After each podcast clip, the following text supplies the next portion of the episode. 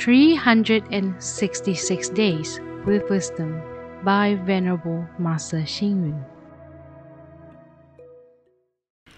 December 15th. Use ethics to purify our beloved.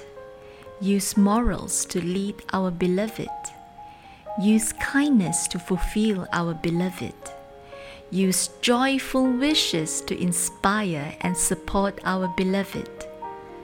Spiritual strength is the positive energy and emotion in our heart. When we feel this positive energy in us, then we are blessed with spiritual strength. We go to the temple to prostrate before the Buddha or attend an inspirational talk to dissolve our fears.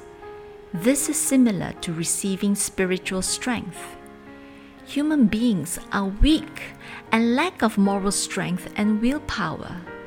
They need faith and spiritual strength from others' positive energy, thoughts, compassion, and confidence for inspiration.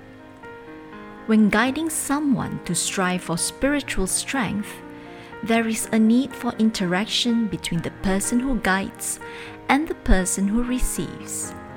There is also the need for confidence, sincerity, and humility in order to succeed.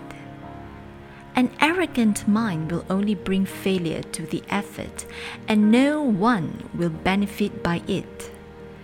There is a distinct receptiveness and an indistinct receptiveness in response to spiritual strength. Comforting and encouraging words will give people confidence, possibly dispelling the thought of committing suicide. This is a positive response and acceptance. Those who are spiritually weak will hope to be guided and inspired to build up their spiritual strength. Thus, we can experience both spiritual blessings from the Buddhas and Bodhisattvas, as well as spiritual strength from good friends and people around us. Once we realize the power of the spiritual blessing and spiritual strength, we must learn from others and be self motivated and inspired we build up our spiritual strength to raise our level in faith, compassion, confidence, wisdom, and endurance with the objective to help others. This is the true meaning of spiritual strength and blessing. Read, reflect, and act.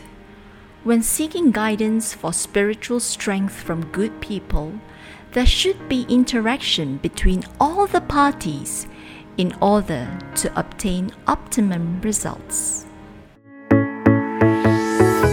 Please tune in, same time tomorrow as we meet on air.